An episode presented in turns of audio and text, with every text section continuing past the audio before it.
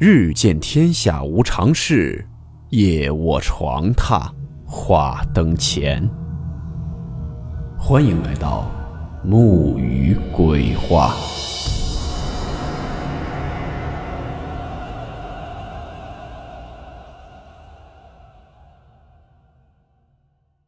今天这个故事名字叫做《老太太的丧事》。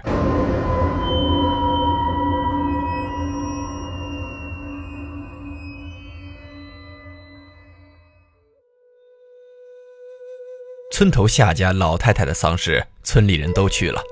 院里布置了灵堂，停了三天，吹吹打打送去下了葬。原本寻常一桩丧事罢了，可入土的夏老太回魂了，还长了一条蛇尾巴，可把村里人都给吓坏了。夏老太也是个可怜人，中年丧夫，好在有三个儿子一个闺女，顺顺利利的都成了家，她也熬到了六十来岁。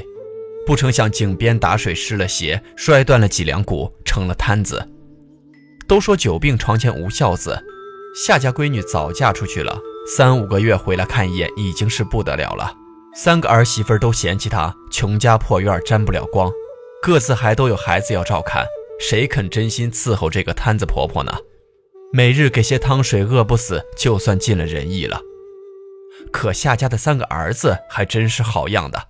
轮流给老娘擦背倒尿，村里都说夏老太没白养他们一场，都是孝顺的孩子。这夏老太一躺就是七八年，邻居去看她，她也不说话，闭着眼睛流眼泪，身上皮包骨头，冬天盖厚被，夏天盖条布单子，里面没穿衣裳，这也是没办法的事儿。三个儿子粗手粗脚的，哪里能照顾得那么细致啊？村里和夏老太一个辈分的老人都叹气说：“这也是遭罪啊。”因此，夏老太终于入了关，村里人也都跟着松了一口气，帮着夏家把丧事办了。那时天气冷了，夏老太里外穿上了十来件寿衣。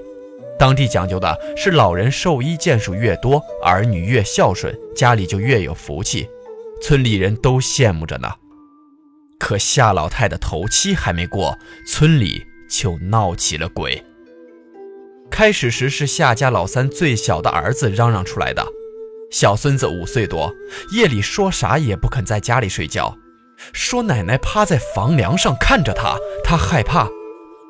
他爹娘被吓得够呛，捂着嘴不让他喊。到了第二天、第三天夜里，夏老大和夏老二家里也都出了事儿。孩子们说，夜里听得房梁上咔嚓咔嚓的直响，说奶奶就盘在梁上，眼里冒着冷光，身后还拖着一条黑色的尾巴。屋里开了灯，梁上的黑影就不见了。夏家三个兄弟却异口同声地说，根本没这回事儿，是孩子们年纪小发了噩梦。可这到底是不是梦，他一家说了不算。夏家的堂兄夏达就闹了起来，因为他家梁上也出了动静。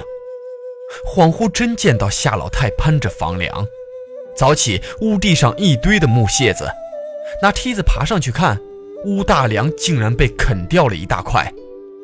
那房梁要是断了，全家老小不都得被砸死啊？因此夏达去找三个堂兄弟，让堂兄弟家赔他们家房梁。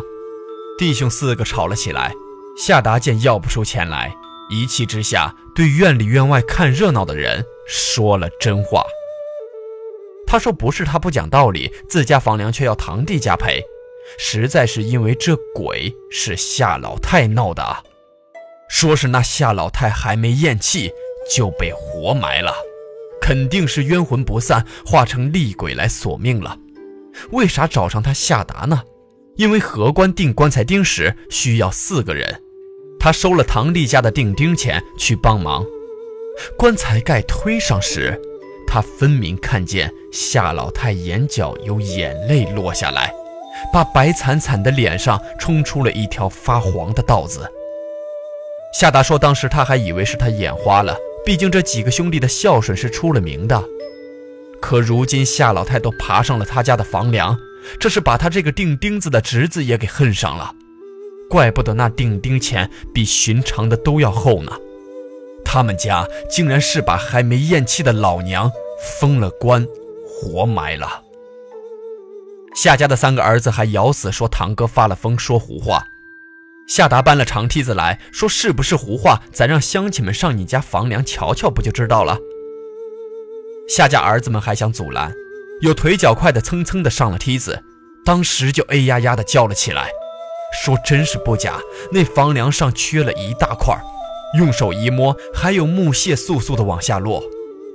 一家如此，两家如此。”夏家三兄弟加上堂哥家四户人家的大梁都被啃了，这就不能说是意外了吧？村里闹鬼谁不怕？都逼着夏家兄弟一起去夏老太坟上瞧瞧。夏老太的坟包倒是好好的，只是隔着不远的荒草堆里露出了一个大洞，黑漆漆的冒着腥气儿。看方向是通着夏老太的坟。夏老太的三个儿子见瞒不下去了，跪在坟头上哭天喊地地说：“娘啊，你受苦了！”众人在逼问，他们只说这是夏老太自己的主意，跟儿子们要那种能睡觉的药，磨碎了和着水喝了下去，说是死了干净，不拖累儿子们。他们劝不听，只能顺了老娘的意。他们三兄弟指天咒地说老娘是真的咽了气儿才办的丧事呢。哪知道老娘踏实的死了两天多，盖棺时竟然醒了呢。至于老娘流泪的事儿，他仨都说没看见。可不管咋说，这闹鬼总是要治吧。请了捉鬼捉妖的道士来挖开坟一看，棺材里真是空的，底下破了一个大洞。再往下挖，竟是偌大的一个地穴，里面还有零碎的蛇队。道士说：“这叫蛇穿衣，那蛇道行不够，不能化成人形，躲在地底下修炼。赶巧头上埋了个活人，夏老太身上不能动，两只手一直挠着棺材底，闹了大半夜才消停。就在这尸体还半阴半阳、还温乎的时候，大蛇穿起人皮衣裳了，上半身是夏老太的身体四肢，而下半身还拖着蛇尾巴。”大蛇从洞里爬出去，顺着夏老太的怨气找上了这四户人家。人死做了鬼，也就没啥意识了，只剩怨气不消。大蛇穿了夏老太的衣，就想替夏老太报了这个仇。兽类却不知人类的感情复杂，当娘的即便是被儿子活埋了，也未必舍得去找儿孙们索命啊。那穿了衣的蛇到底是被道士抓住了。一把火连尸带蛇烧成了灰，骨灰坛又葬在了棺材里。村里都是本家连着本家，倒没人去报警。只是夏家那三个儿子装了半辈子的孝子名头彻底倒了。村里人见了，当面背后都要吐口唾沫，说啥事不知道老娘还没死呢。夏老太惨白的脸上是抹了面粉的，真死了还用抹面吗？人在做天在看。就算是夏老太不来索命，这三个儿子家也是要遭天道报应的。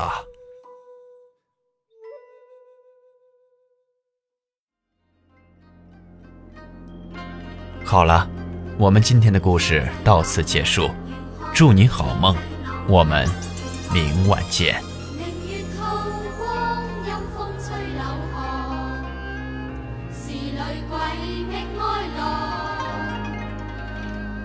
谁人愿爱凄厉鬼身？